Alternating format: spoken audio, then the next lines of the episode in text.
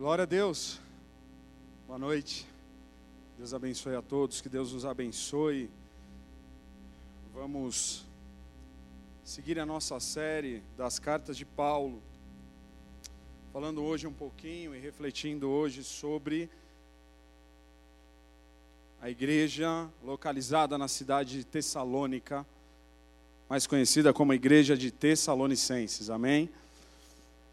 É, eu não sei como que acontece para vocês quando a gente sai aqui dos cultos de sexta-feira. O que, que você faz? O seu caminho de volta para casa? Eu moro a cerca de 33 quilômetros aqui da igreja. E quando eu saio daqui, geralmente tarde na sexta-feira, porque dificilmente a gente não faz alguma coisa, eu já quero deixar um recado para você que nós temos nos reunido em comunhão depois dos cultos de sexta. E você está convidado para fazer parte dessa, dessa turma, dessa galera. Ou a gente acaba fazendo alguma comunhão, algum lanche aqui. Hoje tem, inclusive, a galera do Radical Team é, está preparando um hot dog, refri, suco e tem um brigadeiro de quebra ainda. Um combo por 15 reais que você vai poder desfrutar no término desse culto. Amém?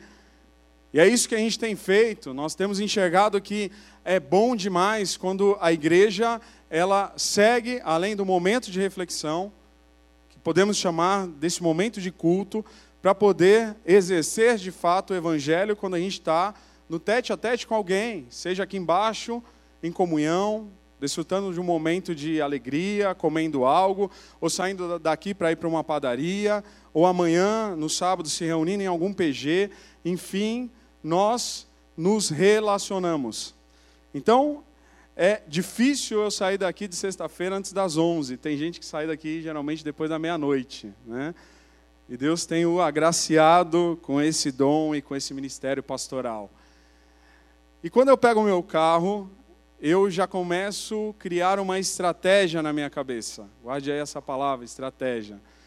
Porque eu tento toda vez na sexta-feira, quando eu saio daqui, mapear tudo que eu vou fazer, desde o sábado no primeiro horário até o domingo no final do dia. Alguém faz isso? Eu tento criar algumas coisas na minha cabeça para fazer o meu sábado render mais do que a minha semana, que é quase impossível, né? Fazer dois render mais do que cinco. Porque a gente trabalha tanto, a gente faz tantas coisas e quando a gente começa a segunda-feira, você pisca, já está terminando a sexta. Então, quando eu saio daqui no carro, eu já penso: amanhã cedo eu vou acordar, eu vou correr ou não? Eu corro um pouquinho, geralmente de sábado eu faço um treino. Quando eu não faço, eu já penso: eu vou à feira, será que a Val vai querer que eu faça alguma coisa? Então, eu já começo a planejar. E já começo a enxergar o que, que ela vai me pedir e o que, que o Pedro, meu filho, vai me pedir também. O que eu quero dizer para vocês é que quase sempre isso não dá certo. Principalmente se a Val e o Pedro estiver junto comigo. E a gente sai de manhã, às vezes ela fala: Olha, amor, a gente vai sair cedo e a gente só vai passar numa loja. Beleza. Aí já começou a se interferir na minha estratégia. Porque não era meu plano fazer isso. E aí eu falo, tá bom, mas ó, não esquece que eu acordei hoje para fazer tal coisa. A gente fala assim, né? Eu acordei para fazer tal coisa. Beleza a gente segue. Quando eu vejo é três horas da tarde, eu ainda estou fazendo o que ela me pediu. E aí, quando a gente está indo pelo caminho, ela fala assim: ó, entra naquela rua. Eu entro meio sem orientação, GPS na cabeça. Quando eu vejo, eu estou de frente do lugar que ela e o Pedro gostam de comer. Ou seja, a estratégia está sendo dela, não minha. E quase sempre isso acontece, a gente cede, muitas vezes contra a vontade, porque quase sempre, ou em todas as vezes, ela está muito certa daquilo que ela traça para a gente. Mulher é incrível. E mulher é uma bênção dentro de casa, e mulher é uma bênção na vida de um homem. Amém? Aleluia!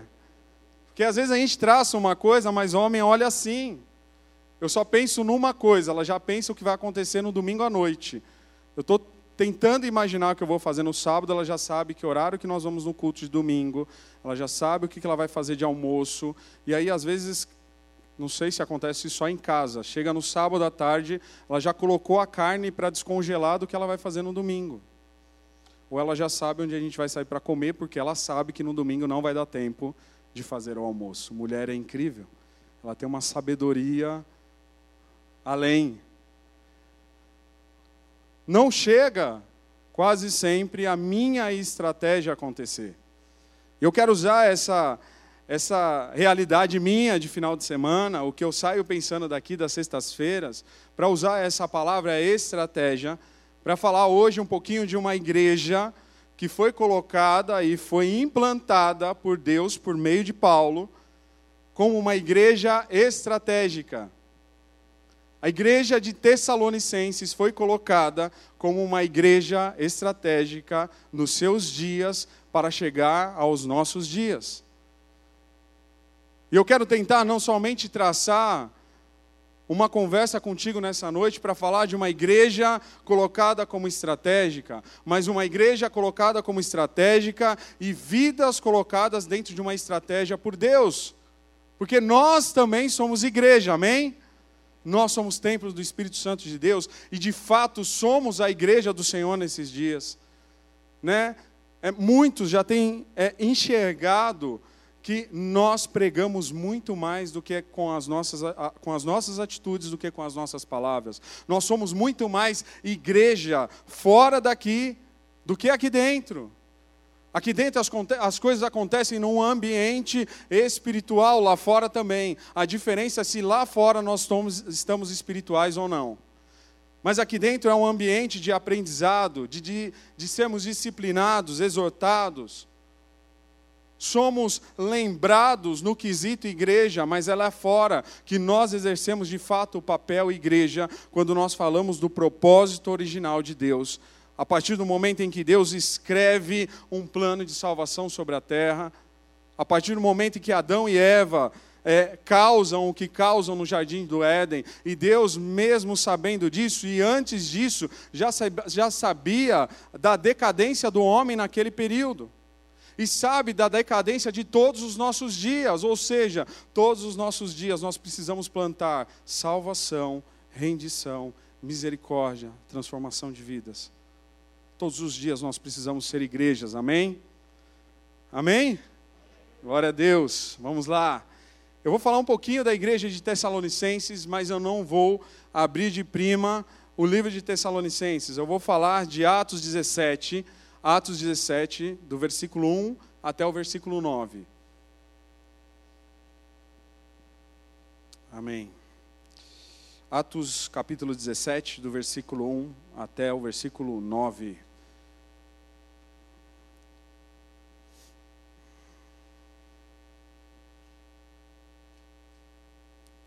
Vamos lá. Versículo 1. E passando por Anfípolis e a Polônia chegaram a Tessalônica, onde havia uma sinagoga de judeus. E Paulo, como tinha por costume, foi ter com eles, e por três sábados disputou com eles sobre as Escrituras, expondo e demonstrando que convinha que o Cristo padecesse e ressuscitasse dentre os mortos. E este Jesus que vos anuncio, dizia ele, é o Cristo. E alguns deles creram e ajuntaram-se com Paulo e Silas. E também uma grande multidão de gregos religiosos e não poucas mulheres principais. Mas os judeus desobedientes, movidos de inveja, tomaram consigo alguns homens perversos, dentre os vadios, e ajuntando o povo, alvoroçaram a cidade e assaltando a casa de Jason, procuravam trazê-los para junto do povo. E não os achando, trouxeram Jason e alguns irmãos à presença dos magistrados da cidade, clamando: Estes que têm alvoroçado o mundo chegaram também aqui. Esses que têm alvoroçado o mundo chegaram também aqui. Os quais Jason recolheu, e todos esses procedem contra os decretos de César, dizendo que há outro rei Jesus. E alvoroçaram a multidão e os principais da cidade que ouviram essas coisas, tendo, porém, recebido satisfação de Jason e dos demais, o soltaram. Ok, esse é o cenário da chegada de Paulo e Silas, e dentro dessa excursão também fez parte Timóteo. Na entrada de Tessalônica, que era capital da província de Macedônia. Tessalônica ela tinha 200 mil habitantes, mais ou menos, era uma cidade gigante para a época e era considerada uma das maiores capitais do mundo de sua época.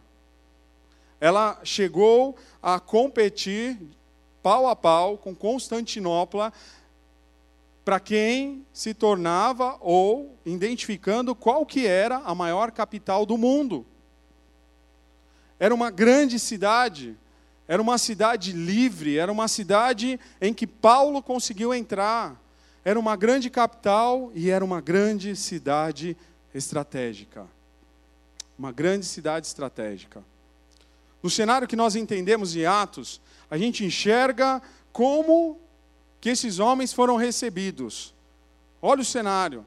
A Bíblia diz que eles chegaram e que por três sábados, três semanas, eles começam a falar que Cristo de fato era o Rei, que Cristo de fato era o Senhor. Uns muitos gregos, mulheres, homens, começam a ouvir a palavra do Senhor, e o que a Bíblia demonstra é que uma multidão, nessas três semanas, começaram a entender a mensagem do Evangelho de Paulo, e elas começam a se render ao Senhor. Uma multidão começa a entender que aquela palavra ela tinha valia e se rendem à palavra do Evangelho. Mas as coisas ficaram de boa assim? Sim ou não? Não. A Bíblia diz que judeus rebeldes logo se levantaram, e a gente sabe que isso aconteceu em várias excursões de Paulo. Essa era já a segunda excursão missionária dele. E aí logo eles se levantam e montam um verdadeiro motim contra o cara. E falam assim: meu, esse veio alvoroçar também a nossa cidade. Aqui não, velhão e já se levantam contra Paulo. E a palavra diz que eles montam um, um, um motim, começam a levantar pessoas, ou seja, começam a falar: olha, o que esse cara está falando? Ele está colocando uma palavra que vai contra a posição de César. E por que isso? Essa cidade ela estava às portas, ela estava praticamente de frente com Roma. E quem que dominava Roma naquela época? César. E César não era só um rei, não era só uma posição governamental, ele era tido de fato como Deus. E quem se opunha a isso era morto, já era decapitado. E aí, de repente, chegam alguns homens e começam a falar que existia um rei acima de todo homem na terra que chamava-se Jesus.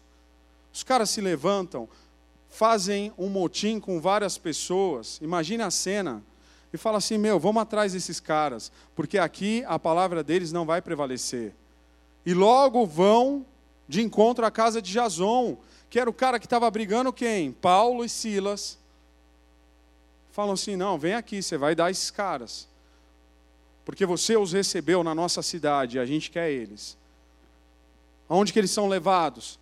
São levados diante dos governadores e eles só são libertos porque eles pagam valor para serem soltos, ou seja, eles foram presos. Uma saída que Paulo teve nessa circunstância foi à noite, com a ajuda de Jason, armar um caminho e fugir, porque aonde que esse caminho, esse, esse, esse motim levava? Levava a uma perseguição para levar Paulo e aqueles que estavam com ele naquele momento à morte eles iam levantar circunstâncias para incriminar Paulo do mesmo jeito que foi feito com a pessoa de Jesus. Esse é o cenário da formação de um povo que foi levado ao evangelho por três semanas e que nesse cenário de perseguição inicia-se a igreja de Tessalônica, a igreja de Tessalonicenses. Amém? É uma igreja que estava numa cidade estratégica, era uma cidade tida como livre, uma cidade que tinha crescimento. Para vocês terem uma ideia, a cidade de Tessalônica era tipo Poços de Caldas. Quem que já foi para Poços de Caldas? Bastante gente, né? Eu amo Minas. Eu sou paulistano, mas eu sempre estou lá em Minas e eu gosto muito de Poços de Caldas. E quem conhece Poços de Caldas sabe que lá tem vários hotéis, é um lugar bem gostoso, ótimo agora para essa época de frio. E nas praças centrais, o que, que tem em Poços de Caldas? Tem umas fontes termais, né? Então o que acontece? A cidade de Tessalônica, ela tinha isso também. Ela tinha fontes termais. Tinha água quente lá, tinha água tida como medicinal. Então era uma cidade que as pessoas visitavam muito, era muito visitada. Era uma cidade turística, aonde um monte de gente ia para poder falar: "Meu, deixa eu ver como que é Tessalônica". Era uma cidade muito conhecida e de fato, ali o que que acontecia com isso? Onde tem turismo tem o quê? Comércio. Então era uma cidade que tinha é, abertura, era uma cidade estratégica, era uma cidade turística, então tinha uma movimentação de muitas pessoas de fora. Era uma cidade que tinha um comércio forte, era uma cidade próspera. E foi lá que Paulo escolheu para poder chegar e pregar o evangelho nesse momento. Olha a estratégia de Paulo. Só que eu tenho algo para poder é, refletir diante disso. Mesmo enxergando todo esse cenário, da cidade de Tessalônica, e já contando como que a igreja foi formada lá, no meio de uma grande perseguição, Paulo não queria ter ido para lá. A cidade de Tessalônica, para vocês terem uma ideia, ela tinha um caminho para a Europa. Ela tida como uma parte do território que era considerada a parte ocidental. E o que acontece? Na segunda excursão de Paulo, ele já queria ir e teimou e se planejou que ele ia para onde? Para a Ásia. Paulo, na sua segunda viagem missionária, ele não pensou, ele não criou uma estratégia de ir para Tessalônica. Ele queria ter ido para a Ásia Menor. O planejamento dele de evangelização era dos asiáticos. Ele estava querendo ir para cá, para um outro lado do mapa. Só que chega alguém que tinha uma visão mais estratégica do que ele, que supera os seus planos pessoais, e olha para ele e fala assim: Paulo, ainda que os seus olhos caminham para continuar levando o meu evangelho, ainda que você queira ir para a Ásia, ainda que você queira expandir o evangelho naquele lugar, eu tenho algo maior para você eu tenho algo maior, e aonde você vai pisar vai ser farol para as nações. Eu vou te levar para a Europa, eu vou te levar para o Ocidente. Quem é que fez isso? O Espírito Santo de Deus. O Espírito Santo de Deus tinha um plano maior do que o plano de Paulo. O Espírito Santo de Deus tinha um plano maior do que o plano de Silas. O cara estava com a cabeça dele, só pensava em evangelizar. Ele acordava de manhã e falava: ainda que eu morra, ainda que eu seja é, açoitado, ninguém vai tirar o propósito que Deus colocou na minha vida. Ou seja, o caminho dele, a conversa dele era com o próprio Deus. E quantas vezes nós fazemos isso? Eu estou falando com Deus. Eu entendo que eu estou nos caminhos do Senhor. Eu entendo que Deus colocou no lugar que Ele quer que eu esteja. Pelo menos eu acho. Só que parece que às vezes a gente acorda no, nosso, no dia seguinte e a estratégia que a gente monta é surpreendida.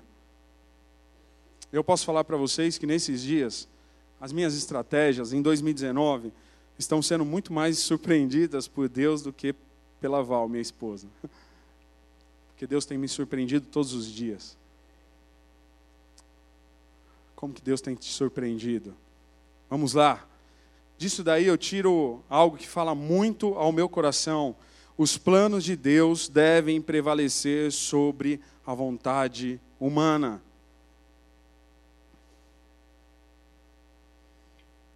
É interessante que eu estava pesquisando sobre as nossas origens, aí eu falo não como batista do povo, mas como é, é, é, organização batista. E a, a, a primeira, é, o primeiro registro do nascimento dos batistas ocorre no século XVIII, por volta de 1860. Isso vai chegar para nós é, há, há cerca de 150 anos para trás. A história conta que um missionário americano que atuava na Ásia e na África, ele sai de lá e vem aqui e planta as primeiras informações da Igreja Batista no Brasil. Só que ela surge aonde? Na Inglaterra. Então o que acontece? Essa, vamos dizer, contra a vontade de Paulo de ir para a Europa não ocasionou somente o surgimento da igreja de Tessalonicenses, que você vai poder lá ler depois com carinho no primeiro livro e no segundo livro. Né? Se não, ainda não leu, leia, porque você vai ver a construção de uma igreja estratégica e forte, que fala muito aos nossos dias. Olha que coisa. Quando a gente lê o primeiro versículo de Atos 17, fala que Paulo, ele passou por Anfípolis e Apolônia. Ele passou por duas cidades antes. E por que, que ele chegou até Tessalônica? Por que, que era a cidade estratégica, era uma capital. Ele não queria ter ido para lá. Só que daí o que acontece? Quando ele entende que Deus tinha um plano maior para ele, ele começa a usar a estratégia, a estratégia dentro da ótica do Senhor. E ele não vai para qualquer lugar, guarde isso.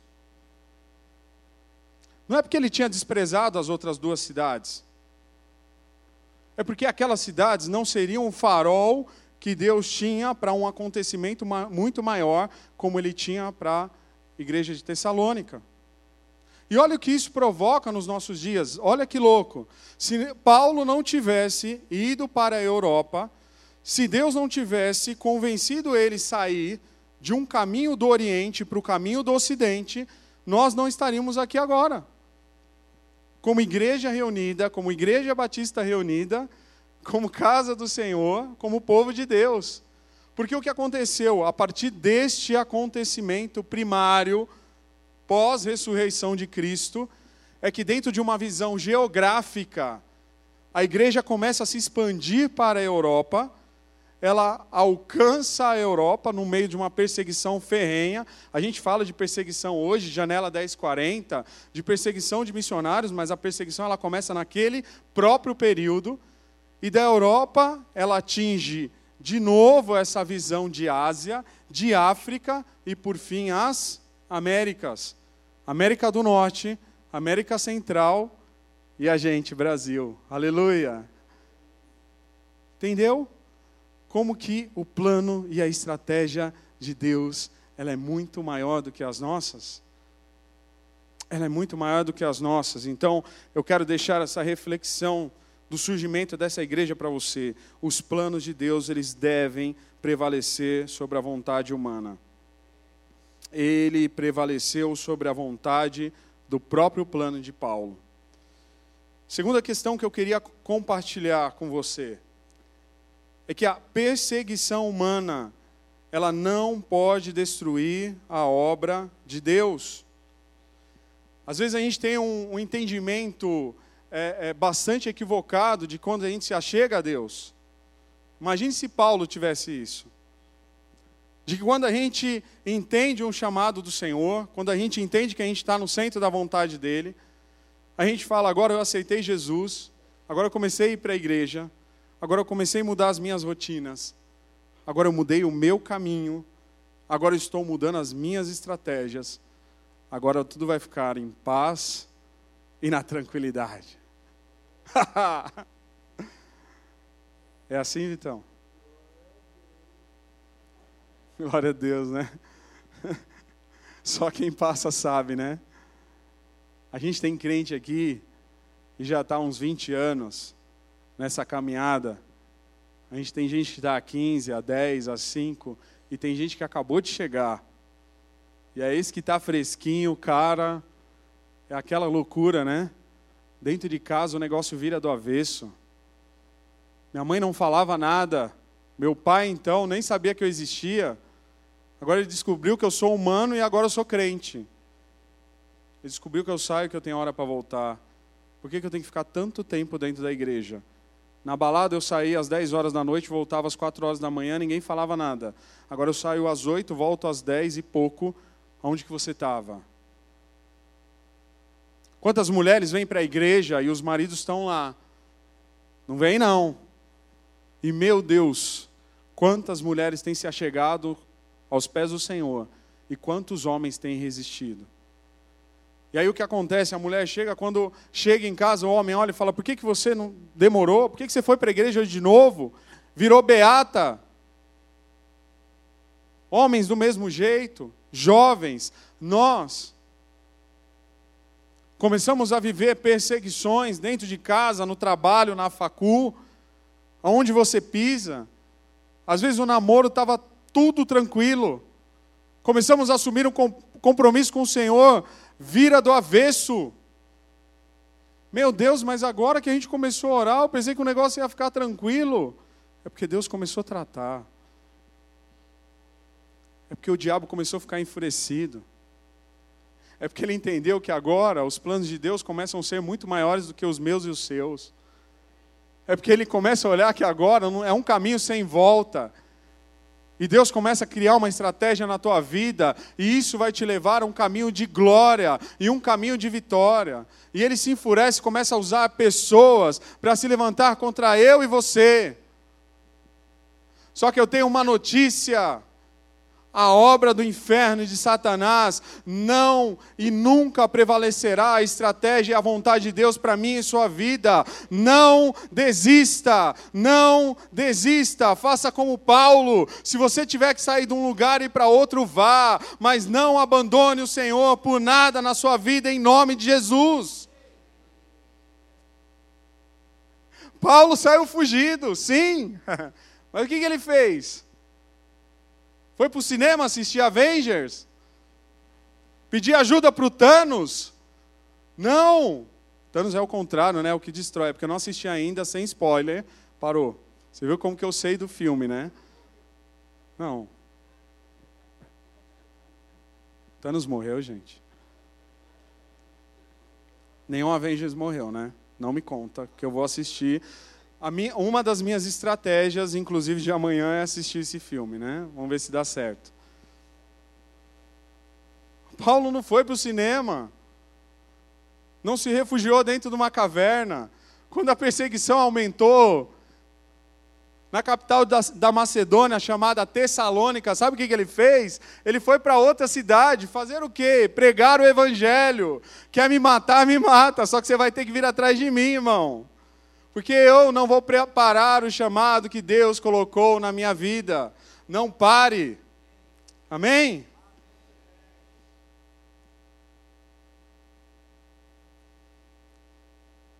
Olha o que aconteceu. Paulo ele entra na Europa por uma direção divina. E como em todas as outras cidades, inclusive da, da primeira excursão, ele sofreu muita perseguição. Em Filipos, na colônia romana, ele foi preso, açoitado, região da Macedônia. Os caras açoitaram tanto Paulo nessa primeira situação de Tessalônica, que a Bíblia fala que ele ficou com as costas ensanguentadas. Olha a situação de Paulo. E foi levado dessa maneira preso. Só foi solto porque os caras pagaram dinheiro Olha como estava tranquila a situação de Paulo para poder formar a igreja de Tessalônica. Detalhe, vamos falar de novo. Quem que deu essa estratégia? Você me deu a estratégia para eu ser açoitado até as minhas costas sangrarem, Deus? Sim. Vai em frente, porque eu sou contigo. Ele sai à noite dessa região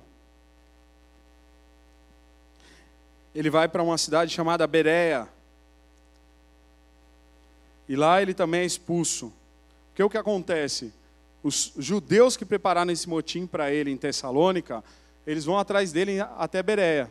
E o que, que eles fazem? Quando eles chegam em Berea e falam assim, ó, esse cara que acabou de chegar aqui, não dá voz para o que ele está falando, não. Que ele falou um monte de coisa contra César lá em Tessalônica, ele vai começar a falar aqui. Que, que acontece em Berea? É expulso. Ele sai de Berea, vai para a capital da Grécia, Atenas. E aí eles chegam, chegam lá e falam assim: aqui a gente não quer você, não, cara. Você é muito tagarela, fala demais.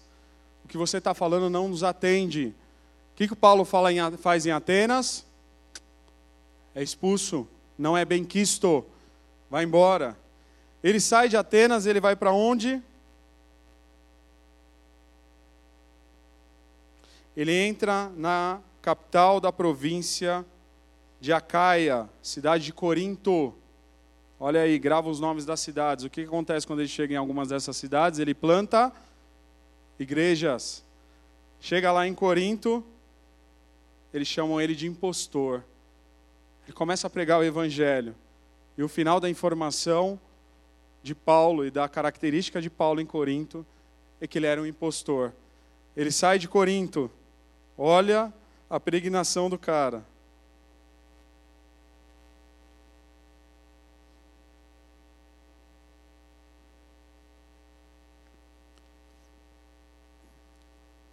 A partir disso, Paulo, ele, no meio de toda essa perseguição, ele planta igrejas.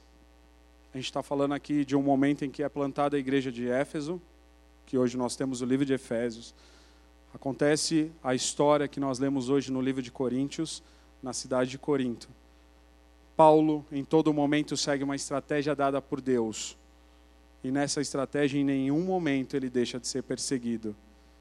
Vou abrir um parênteses aqui e fazer uma pergunta para nós hoje, século 21, 2019. Por que nós achamos que nós, como crentes, não podemos ser perseguidos? O que, que a gente tem de melhor de Paulo? que, que a gente tem de melhor desse missionário que escreveu todas essas cartas? E quando a gente lê isso com muito júbilo dentro da igreja, é algo muito maravilhoso. Olha as excursões que Paulo fez, olha as palavras maravilhosas que Deus falava através da boca dele, mas, em geral, a vida desse homem foi uma vida de muito sofrimento, de perseguição, de açoite, de tentativas de morte, de perseguição. É óbvio que eu não estou trazendo isso para os nossos dias para falar que para a gente ser um crente, tido como justo e agradável aos olhos de Deus, a gente tem que sair por aquela porta e ver um monte de gente tacando pedra na gente. Não é isso que eu vim falar hoje. É dizer que as estratégias de Deus, elas estão muito maiores daquilo que nós podemos pensar, imaginar. Elas estão muito além das nossas estratégias, do modelo muito legal que às vezes a gente desenha. Porque geralmente a gente desenha um modelo que vai nos fazer bem. Bem, quando eu falo, primeiramente é fazer bem a nossa carne. Não pode doer, senão não é de Deus. Não pode ter doença, senão não é de Deus também. Não pode ter dificuldade financeira, senão Deus não está no negócio. Tem que ter prosperidade. Oi? Será que era assim a vida desses homens? E nós sabemos que não. A vida dos mártires, a vida do homem de Deus, a vida contada dos homens e das mulheres de Deus no Velho Testamento é uma vida humilde, muitas das vezes, e uma vida de sofrimento, porque para levar o evangelho do Senhor tem que ter, tem que ter muita coragem. Para poder olhar e falar: "Deus, eu tenho um monte de plano para a minha vida, mas aquilo que o Senhor estabelecer para mim é aquilo que eu vou fazer lá fora. Amém. E estar contente com isso, irmão. A questão é, nós estamos preparados e felizes no Senhor para seguir as estratégias dele e não as nossas. Ir, ir além daquilo que nós idealizamos para nós mesmos. Terceira coisa, quando Deus se manifesta, a igreja se fortalece com grande rapidez. Olha como a gente enxerga que em meio a todo esse cenário caótico de fato que Paulo enfrentou, a igreja não deixou de acontecer. Porque se em três semanas fizeram um motim para poder pegar Paulo, em três semanas também, a igreja de Tessalonicenses estava erguida. Porque havia um Deus poderoso, um Deus que tinha ensinado Paulo estratégias, um Deus que tinha orientado, vai lá que eu sou contigo, e que tinha ajudado Paulo a pregar o evangelho, e aquele evangelho tinha sido uma semente que tinha frutificado sobre vidas mesmo em meio à perseguição. A Bíblia diz que uma multidão de pessoas se converteram na igreja de Tessalonicenses. O que aconteceu? Só para a gente ilustrar um pouquinho mais o cenário geográfico, havia uma estrada muito importante onde estava a cidade de Tessalônica, e essa cidade ela dava em direção a Roma. E a história diz que essa cidade ela dividia o Oriente do Ocidente. Tessalônica estava bem lá no meio. Quando Deus dá essa direção a Paulo, ele estava mostrando assim: olha, quando você está querendo ir para a Asa Menor, eu estou querendo te dar o mundo. Eu te abro aqui agora, como ministro do Evangelho, para pegar numa, pregar numa cidade que é como uma dobradiça, que vai soprar a palavra que você prega para o Ocidente e para o Oriente. Abre teu olho, cara, me segue. Ouve o que eu estou falando. No momento em que Deus orienta Paulo e Paulo começa a pregar em Tessalônica, o que acontece com as cidades vizinhas? Todas começam a ser impactadas pelo Evangelho. Deus estava com aquele homem. O poder de Deus que ajudou Paulo a fazer isso.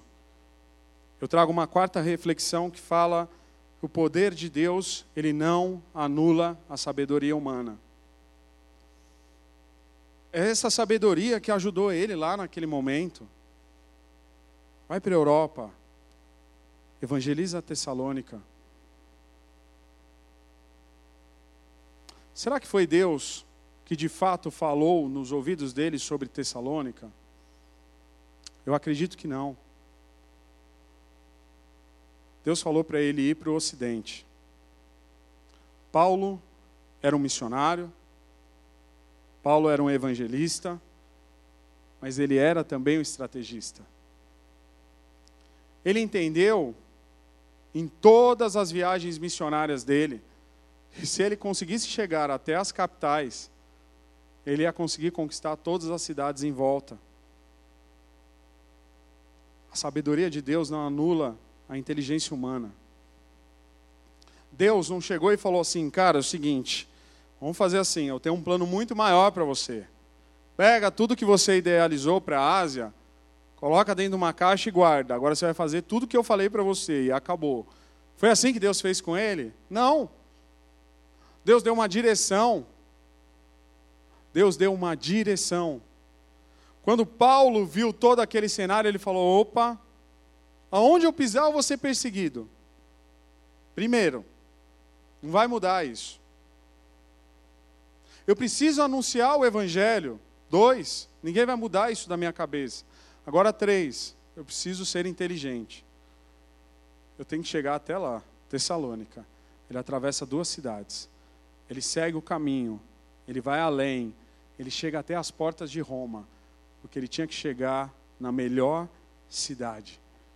Dali o que, que ia acontecer?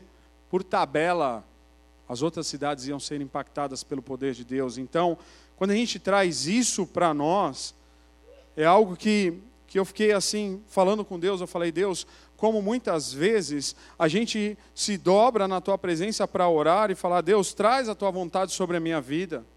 Eu não quero caminhar sozinho. Mostra para mim, me dá dons. Eu quero ter dom de discernimento, dom da palavra, dom para pregar, dom para música. Eu quero ser mestre, eu quero ensinar as pessoas, eu quero ser evangelista. Então a gente pede dons, ou seja, é uma, é uma visão de trazer algo espiritual, e nós devemos fazer isso sim, óbvio. Buscar os melhores dons, para que a gente tenha ferramentas espirituais para levar o Evangelho como Paulo levou. Só que eu quero dizer algo para mim e para você nessa noite: Deus não anula a sua inteligência, a sua capacitação para pregar o Evangelho dele, para anunciar o reino, para ser bênção dentro da tua casa para ser bênção no teu trabalho, na tua faculdade, nos lugares que você pisa. Olhe para dentro de você, olhe para dentro de você nessa noite e pense na quantidade de qualidades que você tem e nem imagina. Na quantidade de estratégias que você tem e pode usá-las a favor do reino de Deus. Na quantidade de competências que você exerce e pode usar isso para salvar e alcançar pessoas. Olha, Deus não vai anular aquilo que você é como pessoa. Ele quer usar aquilo que eu e você somos para somar a sua capacitação espiritual e nos levar até os confins da terra para poder anunciar o seu evangelho a toda criatura, a começar aqueles que estão dentro de casa, a começar aqueles que a gente se relaciona todos os dias, seja no estudo, seja no trabalho. Vá até os confins que Deus te levar e use aquilo que você tem a favor do reino de Deus. Não se anule. Sabe o que acontece na verdade? Na maioria das vezes o que acontece é o contrário. É a gente que se anula. É a gente que se sente menor. É a gente que muitas vezes se sente nada. Porque o mundo lá fora está doidinho para poder apontar o dedo na, sobre nós e falar assim: olha, você não presta, você não vale nada. Até ontem você estava falando aquelas coisas, agora você quer vir falar de Deus para mim? Até ontem você era um contraventor, você era um contrário ao Evangelho, mas calma aí, Paulo também não foi? Paulo não foi encontrado pelo Senhor no caminho de Damasco? O Senhor encontrou a vida dele, encontra a mim e você também nessa noite, em nome de Jesus. Nós somos escolhidos por Deus. Não se sinta nada, não se anule, não despreze os seus dons e seus talentos, não despreze a tua inteligência. Olhe para o Senhor e fala assim: Deus, eu estou aqui ao seu favor. Eu estabeleci um plano. Se o Senhor tiver outro caminho para mim, não tem problema. O legal disso é que Deus vai olhar e vai falar: cara, pode caminhar e comece a usar aquilo que você tem na tua mão. Mas eu sou gago. Pregue gago mesmo. Deus, mas eu tenho sete graus de miopia. Vai tateando que você vai chegar lá. Eu falo porque eu também tinha, tá? Fiz cirurgia, mas por muito tempo eu perdi lentes de contato nas praias e na, nas piscinas dessa terra. Então, assim, é, é Vai. Senhor, eu não ando direito. Vai se arrastando. Senhor, eu não sou perfeito, mas é na imperfeição e na fraqueza que Deus nos aperfeiçoa e nos faz fortes para vivermos segundo a vontade dEle e cumprirmos seus propósitos nessa terra. Vai. Paulo foi.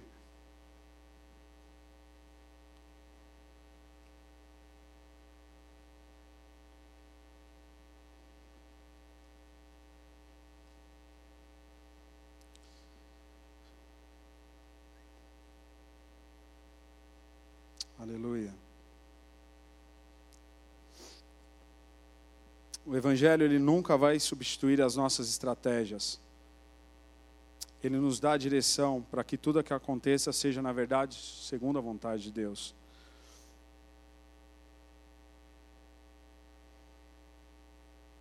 O poder de Deus ele nunca vai anular a sabedoria humana.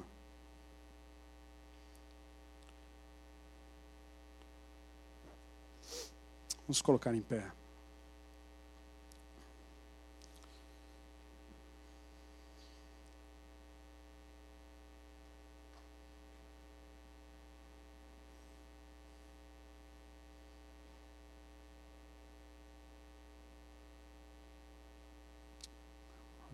Final de 2011 para 2012. Eu estava cansado de São Paulo vinha de uma rotina de trabalho, tinha saído de uma grande empresa, tinha conseguido entrar numa outra empresa, uma multinacional, fiquei por cinco anos.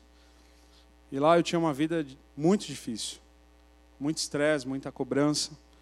Chegou uma hora que eu cansei, eu tinha uma visão missionária. Tive algumas excursões para o interior de São Paulo. E toda vez que o Senhor me levava para o interior, coisas grandes aconteciam. Eu ia com um pastor, eu vi curas, eu vi pessoas sendo transformadas, eu vi crianças orando em línguas. Uma vez eu entrei numa casa.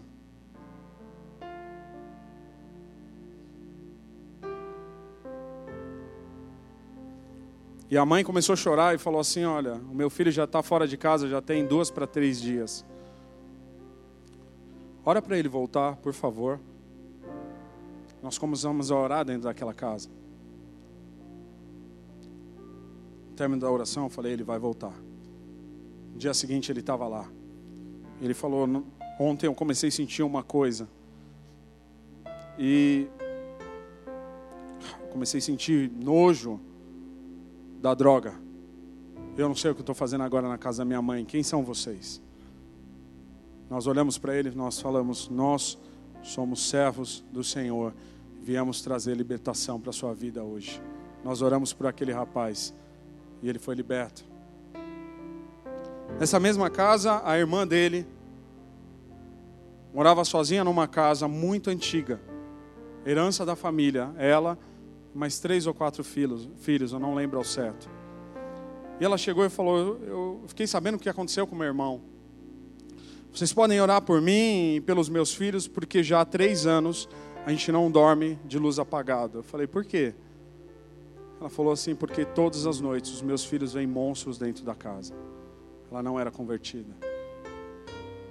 Eu comecei a orar, o Senhor começou a me mostrar coisas. Eu falei: Eu posso ir na tua casa amanhã? Ela falou: Pode. Eu fui com algumas pessoas que estavam nos seguindo naqueles dias, naquela excursão missionária naquela cidade.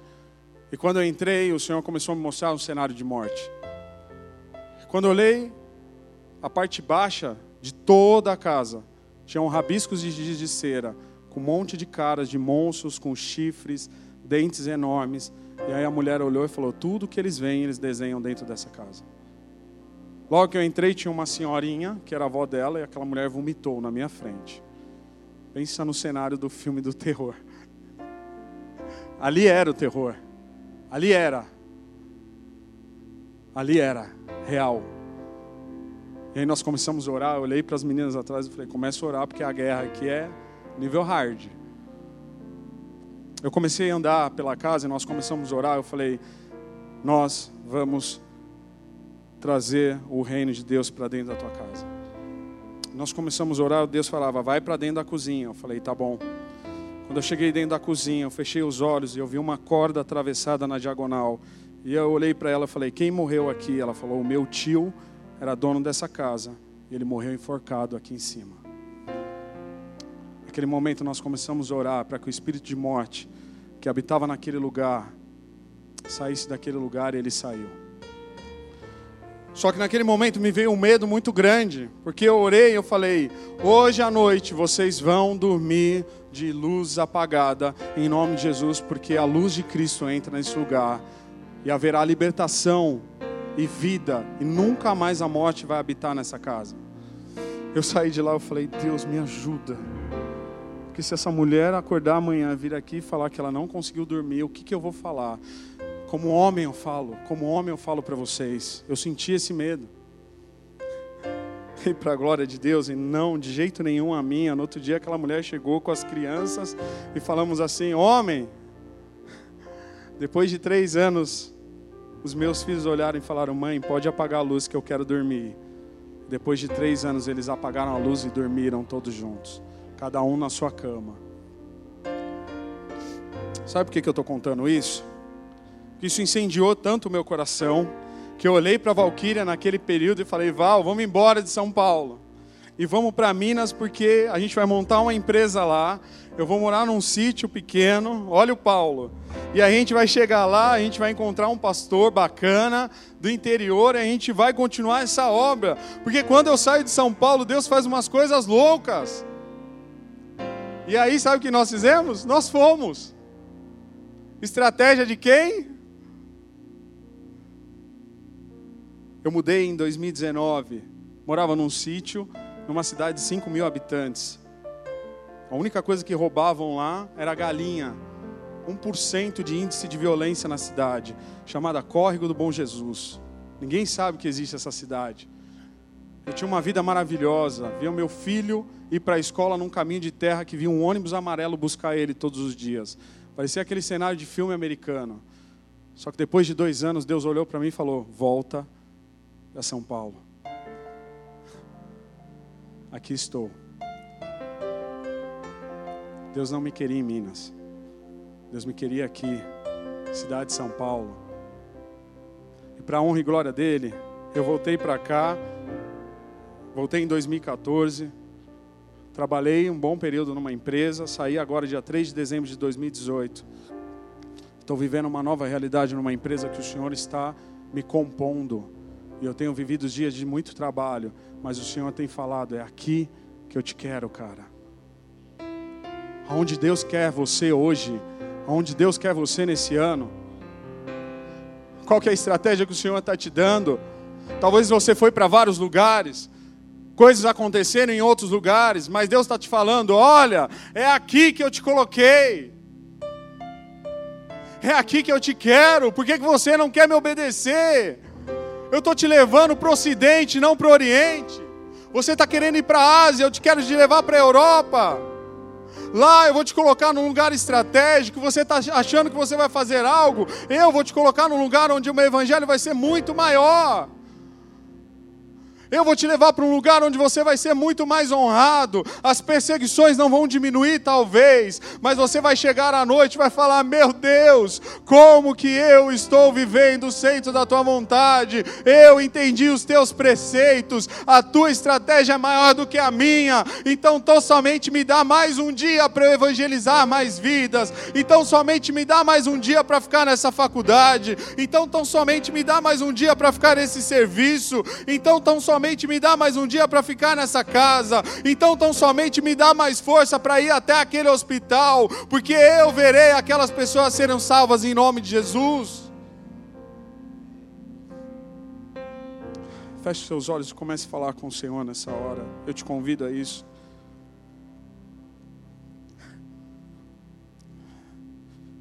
Canta le manai, tanana masorenda lá, ne canta le mastore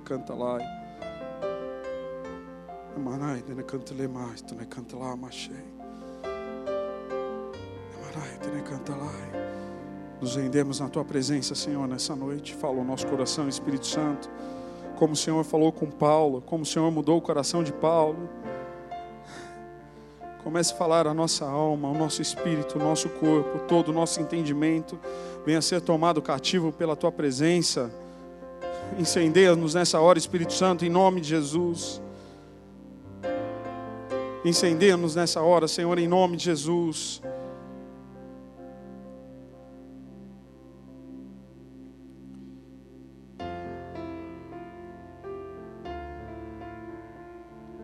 Oh, Deus, fala aos nossos corações.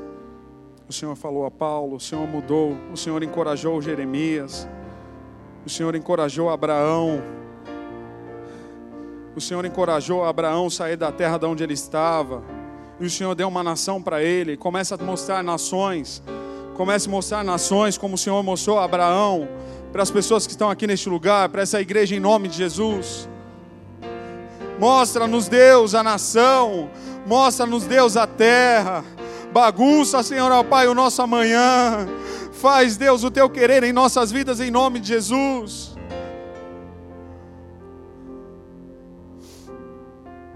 Meu amado. Eu quero te convidar nessa hora a uma reflexão e a uma entrega. Se você já ouviu a voz do Espírito Santo, E se ele já falou o seu coração, ele mudou o teu caminho, falou assim: Olha, eu não te quero aqui não, eu te quero em outro lugar. Eu já mostrei o ministério, o chamado que eu tenho para você. Eu já mostrei a cidade, eu já mostrei o país, eu já mostrei a bandeira. O Senhor já mostrou bandeira para pessoas que estão aqui. O Senhor já te mostrou a cor da bandeira. Ele já te mostrou o nome da cidade, do país. Em nome de Jesus. Se você sabe, se você sabe que o Espírito Santo mudou o teu caminho, a tua estratégia para um chamado missionário, para um chamado como ele fez com Paulo, eu quero te convidar com muito amor a sair do teu lugar e vir aqui em nome de Jesus, que eu quero orar com você. Se você tem essa voz do Espírito Santo, que já falou o seu coração, mas muitas vezes você fala: Meu Deus, eu acho que eu estou ficando louco. Eu não posso ir para esse país, eu vou chegar lá e vou ser morto. Esse é um dos países que mais perseguem cristãos. Eu não posso voltar para minha cidade. Tá tão bom aqui, tá tão confortável. A minha zona de conforto em São Paulo tá ótima. Eu amo a Igreja Batista do Povo. Eu não quero deixar essa galera. Eu não quero deixar o up. Mas Deus falou: vá para a terra que eu te mostrei. Não resista em nome de Jesus. Não resista em nome de Jesus. Deus, em nome de Jesus. Eu te peço nessa hora que o Senhor venha encorajar esses queridos que vieram aqui à frente. O Senhor, ó Pai, o Senhor tem dado sonhos, como a tua palavra diz em Joel 2 o Senhor tem dado sonhos e visões para os teus filhos. Pai, em nome de Jesus. Pai, em nome de Jesus. Que o Senhor venha mostrar a estratégia como o Senhor mostrou a Paulo. Que o Senhor venha encorajar os teus filhos como o Senhor mostrou a Paulo. Que o Senhor venha dar forças que o Senhor venha dar amor por vidas, que o Senhor venha dar amor por nações, que o Senhor venha trazer, ó Pai, uma visão missionária, uma visão de entrega, uma visão que nenhum deles vão perder as suas vidas por amor ao Senhor. Deus, em nome de Jesus, Crava, Senhor, ó Pai, sobre a vida dos seus filhos, ó Pai, em nome de Jesus. Palavra, Senhor, ó Pai, de evangelismo. Palavra, Senhor, ó Pai, de sabedoria, em nome de Jesus. Ó Pai, que eles venham ser missionários dessa igreja, mas acima de tudo, missionários do teu reino. Leva o Senhor, ó Pai, em nome de Jesus, para os ventos, ó Pai, segundo os ventos do Espírito Santo. Em nome de Jesus, ó Pai, que eles venham ser, ser levados como sementes, e aonde foram plantados, forem plantados, sejam férteis, ó Pai, em nome de Jesus. Em nome de Jesus. Em nome de Jesus. Em nome de Jesus, ó Pai, eu profetizo missionários no UP, ó Pai, para a glória do Teu nome. Ó Pai, nós somos, ó Pai, um celeiro, ó Senhor, ó Pai, de pessoas e soldados preparados para o reino. Encoraja-nos, Deus, em nome de Jesus, que toda covardia caia por terra. O Senhor, Pai, que todo medo de perseguição caia por terra. O Senhor, Pai, que as incertezas fiquem para trás. Que os teus filhos tenham a certeza nos seus corações de que o Senhor os guardará em todo o tempo, em nome de Jesus. Oh Pai, faça-nos uma igreja missionária. Faça-nos uma igreja missionária. Em nome de Jesus. Em nome de Jesus. Você que está aqui à frente, comece a pedir isso ao Senhor. Deus, dai-me as nações. Oh Pai, em nome de Jesus. As suas estratégias são maiores do que as minhas. Me dê recursos. Peça recursos ao Senhor. Peça ferramentas. Peça mantenedores. Peça pessoas que vão abençoar vocês para onde o Senhor vai os levar. Em nome de Jesus. Em nome de Jesus. Em nome de Jesus. Aleluia. Aleluia. Canta lá manai, dele canta lá machê, delai. Ne manai, tele canta lá bachuri andalai. Ne mastore canta lá machuri andalai, ne manai canta lá mais. Tele canta le manastore canta lá manai. Xenana canta lá.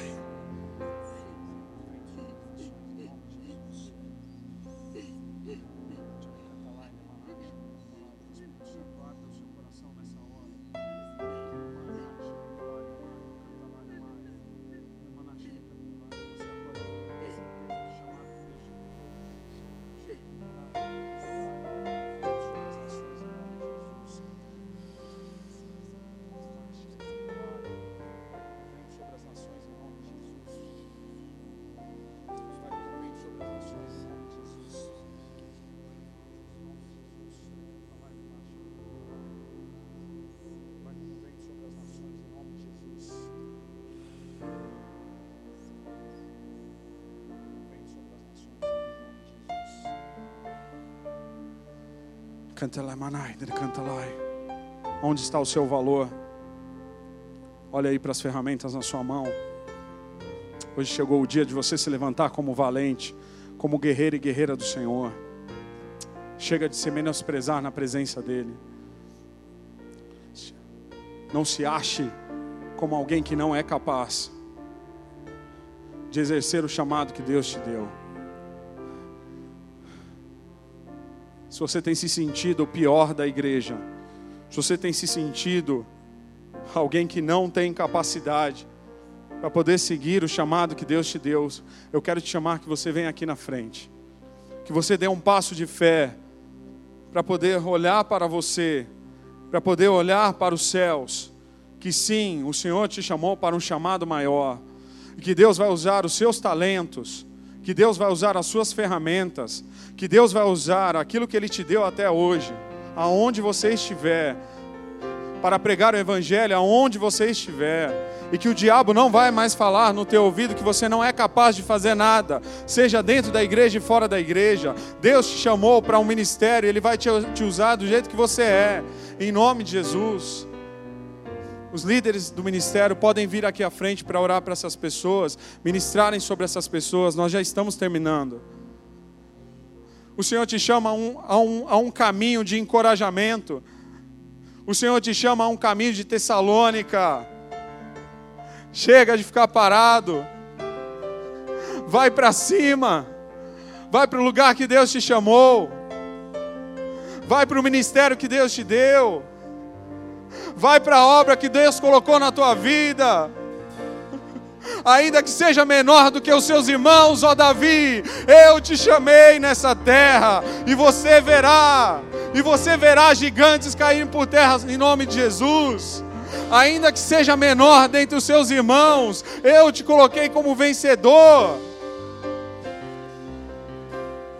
Deus, em nome de Jesus. Ó oh, Pai, traga, Senhor, ó oh, Pai, a mente, os talentos e a inteligência que o Senhor deu para o teu filho e para a tua filha. Comece a mostrar como que ele vai ser usado no trabalho como que ela vai ser usada na faculdade, como que ela vai ser diferença em casa. Em nome de Jesus, use os talentos que Deus te deu para pregar o evangelho. Saia da zona de conforto em nome de Jesus. Chega de ficar parado. O Senhor conclama uma igreja viva, uma igreja que prega o evangelho. Canta lá, manachore, anda lá, manai. Machoreanda lá, machere canta lá, machoreanda canta lá, bachereanda lá. Ser forte e corajoso. Não temas, porque eu te ajudo, diz o Senhor a você. Nemanai, chere canta lá. Seja capacitada pelo Senhor. Seja capacitada no Senhor. Que o Senhor te dê sabedoria e inteligência. Que o Senhor te leve a lugares que você não imagina você possa ser surpreendido amanhã com um projeto de Deus na tua casa, no teu trabalho, no teu ministério, em nome de Jesus. Seja capacitada pelo Senhor, seja levantada pelo Senhor, em nome de Jesus. O Senhor te chama a um novo tempo. O Senhor te chama a um novo tempo. Saia, saia do esconderijo. Se mostre como mulher de Deus. Use os seus talentos do seu jeito, do seu jeitinho, do seu jeitinho o Senhor te usará.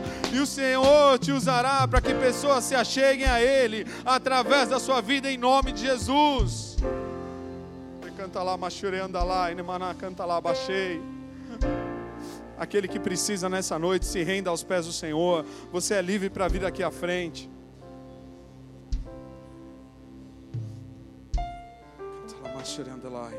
Cantalai. Cantalai, andalai, andalai. De andalai.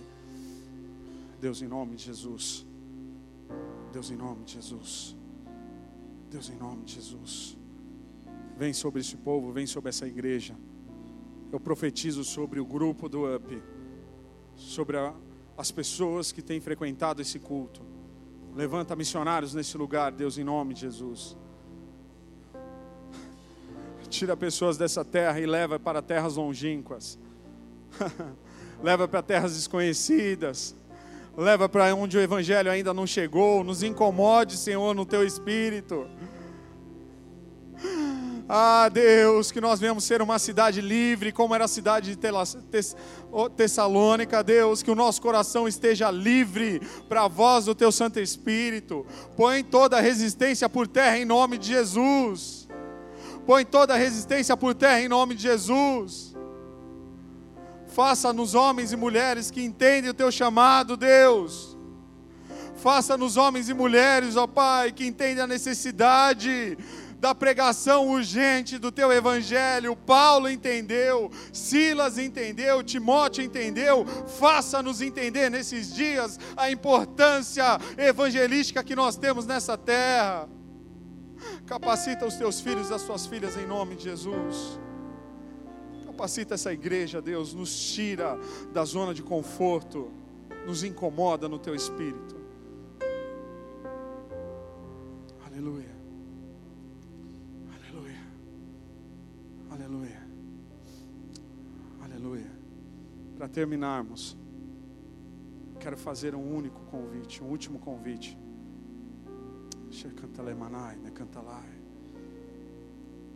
Será que esse chamado de Deus para a tua vida, ele não chegou hoje? Pela primeira vez hoje? Nós sabemos que nós temos um caminho missionário para seguir como cristãos. Só que talvez hoje Deus está te chamando para ser cristão. Converta o teu coração a mim, de fato. Porque eu quero fazer coisas lindas e incríveis com a tua vida. Com seus olhos fechados, se você sente de entregar a tua vida para o Senhor Jesus, esse mesmo que encorajou a Paulo e te encoraja nessa noite eu quero te convidar também a vir aqui à frente, porque eu quero orar junto com você. Você quer deixar esse Jesus entrar de fato no seu coração nessa noite, se encoraja no Espírito Santo e venha aqui, porque nós vamos orar juntos. Eu quero orar junto com você. Eu quero orar junto com você. Senhor, de fato eu quero entregar o meu coração para Ti, porque eu sei que o Senhor tem um caminho brilhante de obra na minha vida. Amém? Glória a Deus. Amém e amém. Quero dizer para cada um de vocês que estão aqui que Deus vai sacudir a vida de vocês. Isso não é um chavão. O Senhor está nos levantando nesses dias de uma maneira sobrenatural. Quem tiver ouvidos vai ouvir a voz do Espírito que tiver olhos vai enxergar aquilo que o Espírito Santo está mostrando. Enxergar que nós seremos uma igreja eterna aqui na terra, que ficaremos todos juntinhos, quentinhos um do lado do outro. Que vamos sair juntos todas as vezes para vivermos as nossas comunhões. Não, não é assim. Na verdade, aqui é um abrigo muito temporário. Se é aqui em São Paulo, se é aqui na Igreja Batista do Povo, porque nós sabemos que tem pessoas que vieram de muitos lugares do Brasil e hoje estão aqui. Então, talvez hoje Deus está cravando no teu coração que Deus te trouxe lá da Bahia, Deus te trouxe de Minas, de Santa Catarina, do Rio de Janeiro e falou assim: Eu quero você aqui na Igreja Batista do Povo. Então seja a sua melhor versão nesse tempo e deixa Deus te usar nessa casa, porque nós precisamos de você e acima de nós, Deus precisa de você. Se disponha e ser tu uma bênção no UP, ser tu uma bênção nos PGs, ser tu uma bênção na igreja, ser tu uma bênção na cidade de São Paulo. Agora, se Deus falou com você direitinho, falando assim, moça, cara, eu quero te levar para outro lugar. Vá na bênção do Senhor. Nós estaremos aqui te mantendo, orando, te abençoando. Não temas, porque Deus é com cada um de nós, com cada um de vocês. Em nome de Jesus. Glória a Deus. Deus os abençoe.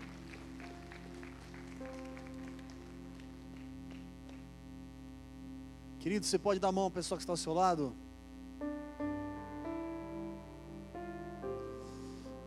Vamos Vamos fechar os corredores para a gente encerrar nessa hora.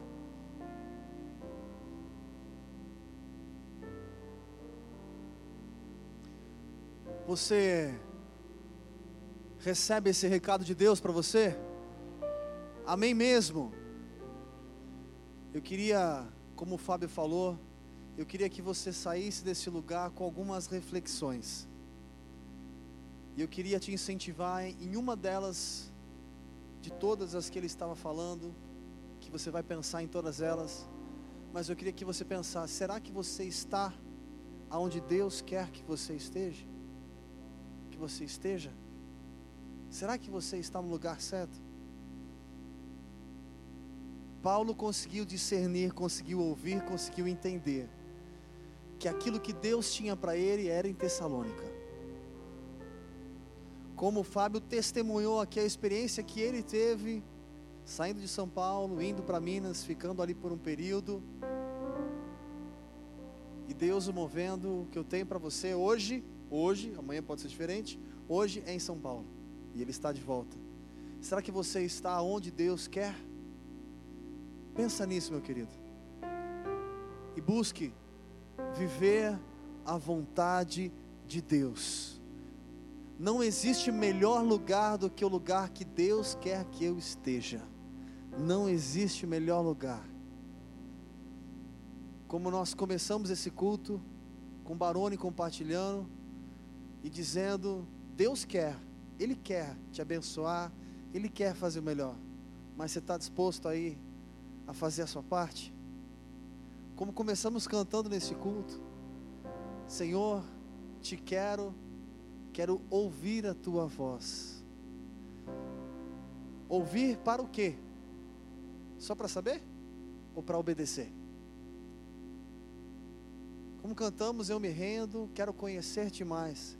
Quer conhecer? Esteja disposto a obedecer. Aonde esse vento impetuoso, sobrenatural quer te levar, obedeça a voz do Senhor. Seja um canal de bênção aonde você está. Se você ainda está nesse trabalho, se você ainda está na sua casa, se você ainda mora nesse lugar, nesse condomínio, nesse prédio, nesse bairro, seja uma bênção aonde o Senhor te plantou hoje. O amanhã pertence a Ele. E se você permanecer fiel no hoje, coisas novas estão por vir, pode ter certeza. Cumpra a sua missão hoje. Amém. Feche seus olhos, Pai. Nós queremos te dar graça, porque o Senhor é um Deus bom. Queremos te dar graça, Senhor, como a tua palavra é viva, Pai. Como é bom entendermos um pouco de tudo aquilo que Paulo viveu, das cidades que ele passou, as cartas. Obrigado, Senhor, porque todas elas trazem uma reflexão para nós mesmos, entendendo quem somos e o que precisamos fazer, o que precisa ser mudado, Pai. Que essa palavra que foi declarada, profetizada hoje aqui, venha ecoar em cada coração aquele que tem um chamado, talvez até não veio aqui para frente, mas sabe que tem um chamado, tem algo que pulsa lá dentro. Senhor, leva-nos, Deus, a te obedecer, Senhor. Leva-nos a obedecer a Sua voz. Leva-nos a obedecer a Sua voz, a obedecer a Sua voz. A verdadeiramente dizer: Eis-me aqui, Senhor. Envia-me a mim, Pai. Faz o teu querer. Não queremos seguir os nossos planos, os nossos achismos Queremos viver no teu tempo, da tua maneira, na tua vontade, no centro da tua perfeita vontade. Porque a tua vontade ela é boa, ela é perfeita e ela é agradável para nós e é isso que nós queremos, Senhor. Queremos desfrutar tudo isso. O Senhor tem o melhor para nós. O Senhor tem tudo preparado, o nosso futuro na palma das tuas mãos. Não permita que venhamos estragar. Não permita, Senhor, que venhamos como aquele povo do deserto que ficou 40 anos rodando em volta do monte, repetindo os mesmos erros. Que isso não seja, Pai, a nossa realidade. Que essa não seja a nossa realidade. Mas que venhamos avançar a cada dia, a cada dia desfrutar algo novo, novidade de vida e o melhor que o Senhor tem para nós. Que assim seja aqui no UP, em cada coração, e que juntos possamos crescer contigo obedecer a tua voz e cumprir o teu querer, Pai. Que o amor de Deus, que a graça do Senhor Jesus Cristo e que as infinitas consolações do Espírito Santo sejam sobre a sua vida hoje e para todos sempre. Amém, amém e amém. Glória a Deus. Glória a Deus. Meu querido, antes de você abraçar quem está ao seu lado, rapidinho, dois recados. Uma, semana que vem, sexta-feira, estaremos aqui ministrando a palavra de Deus. Não deixe de participar. E outra, agora, nesse exato momento, lá embaixo, descendo dois lances de escadas, nós temos ali o pessoal do Radical, rapidinho, presta bem atenção nisso que é importante. Eles querem ir para o acampamento que vai ter em junho. E esse, esse acampamento, eles precisam pagar os adolescentes. E a melhor forma deles levantarem recursos, já que eles não têm um trabalho ainda, é fazendo um lanche hot dog com bebida, refrigerante e mais o brigadeiro, não esqueceram do doce, né? Por apenas 15 reais e é uma forma de a gente abençoar eles para que eles possam ir no acampamento. Então a gente vai descer todo mundo junto lá, claro, na liberdade de cada um, mas se você puder, mesmo que você não vá comer, mas ter um momento de comunhão com a gente lá embaixo, é só descer as escadas, vai ter o pessoal ali orientando também. A gente vai aqui para o nosso refeitório e vai ter esse momento de comunhão. Combinado, gente? Agora abraça o seu irmão, fala para ele assim, ó, vamos comer hot dog. Deus te abençoe, meu querido. strangers